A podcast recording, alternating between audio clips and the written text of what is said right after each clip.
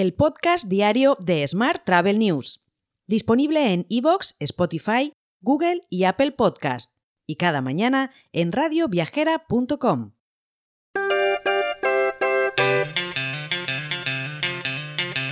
Saludos y bienvenidos un día más al podcast de Smart Travel News, con la lluvia en Madrid de fondo, no sé si se oye. Yo soy Juan Daniel Núñez y esta es la actualidad turística del día. La inmobiliaria Azora quiere avanzar en su papel como propietario de hoteles en el sur de Europa. Por ello, prepara el lanzamiento de su segundo vehículo para invertir en este tipo de activos vacacionales para el que prevén captar mil millones de euros de capital a partir del año próximo. Si se suma la deuda, el poder de adquisición de propiedades podría acercarse a los 2.000 millones. Más temas. Ryanair adelanta las fiestas anunciando que ha añadido más de 1,6 millones de asientos en 660 rutas para acomodar a quienes viajen entre el 15 de diciembre y el 8 de enero para ver a familiares y amigos estas navidades. Para celebrar las plazas extra, la aerolínea ha puesto en marcha una oferta de asientos con tarifas increíbles disponibles desde solo 29,99 euros. Más temas. Air France, KLM y Airbus han anunciado el inicio de las negociaciones para crear una joint venture con la que prestar servicios de mantenimiento de componentes del Airbus A350 a escala mundial. Esta joint venture, que esperan poder poner en servicio para el primer semestre del año que viene, gestionaría la cadena de suministro, las reparaciones y además crearía un catálogo mundial de componentes de aviones. Hoy también te cuento que la ciudad de Zamora es la más infravalorada en España, según The Guardian. El medio inglés ha valorado diferentes aspectos de esta ciudad como su belleza arquitectónica y sus paisajes, en la que también se destaca su vida social y cultural.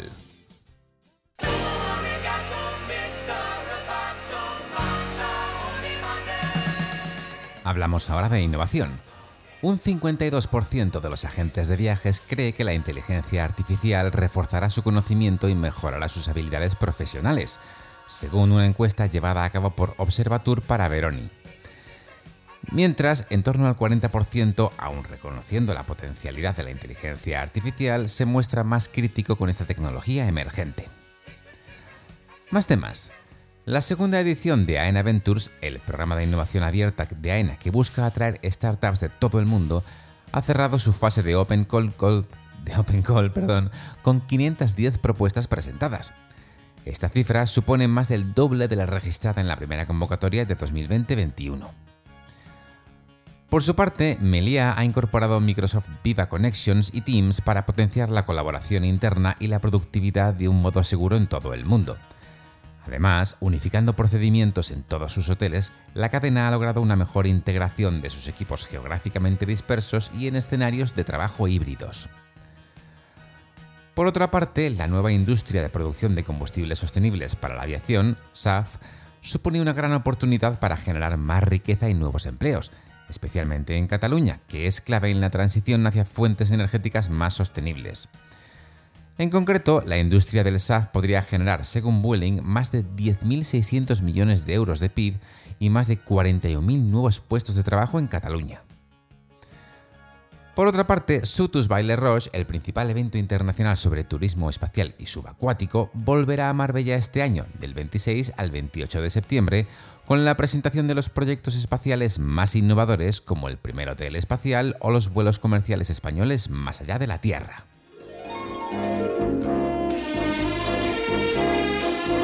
Hotel. Y vamos ahora con la actualidad hotelera. Ryu renueva y moderniza por completo su programa de fidelización Ryu Class, con nuevos beneficios y ventajas exclusivas a fin de recompensar a sus clientes más fieles y adaptarse a los hábitos e intereses de los viajeros de todo el mundo, así como a las nuevas tecnologías. Entre los nuevos beneficios destaca el acceso al exclusivo Elite Club y el acceso a un room upgrade durante la estancia. Por su parte, JLL ha asesorado a Equity Inmuebles en la venta de sus 17 hoteles a un fondo soberano de Oriente Medio, Coral Reef, una operación que ya, ha sido autorizada por la Comisión Europea a finales del pasado mes de agosto. Coral Reef es filial indirecta propiedad 100% del fondo Abu Dhabi Investment Authority y Melia Hotels International. Más temas. Hyatt acelera en sus esfuerzos hacia los objetivos medioambientales para 2030, centrados en áreas de cambio climático y conservación del agua, residuos y circularidad, abastecimiento responsable y destinos prósperos, según el informe World of Care Highlights and Diversity, Equity and Inclusion. Toma ya.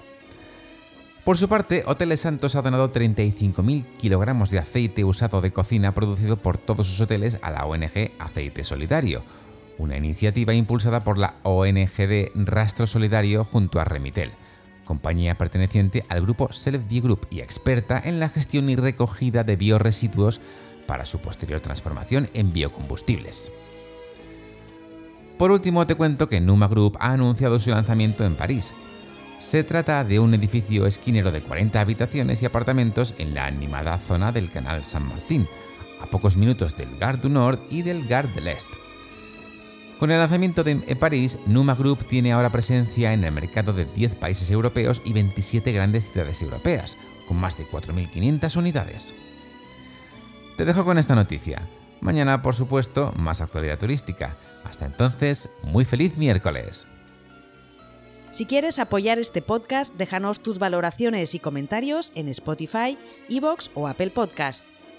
Recuerda que puedes suscribirte a nuestra newsletter diaria entrando en smarttravel.news en la sección Suscríbete. También puedes recibir un mensaje con este podcast y los titulares del día directamente en tu WhatsApp. Solo tienes que añadir a tu lista de contactos el número 646 572 336 con el más 34 delante si nos escribes desde fuera de España, y después enviarnos un WhatsApp con la palabra alta. Gracias por escucharnos.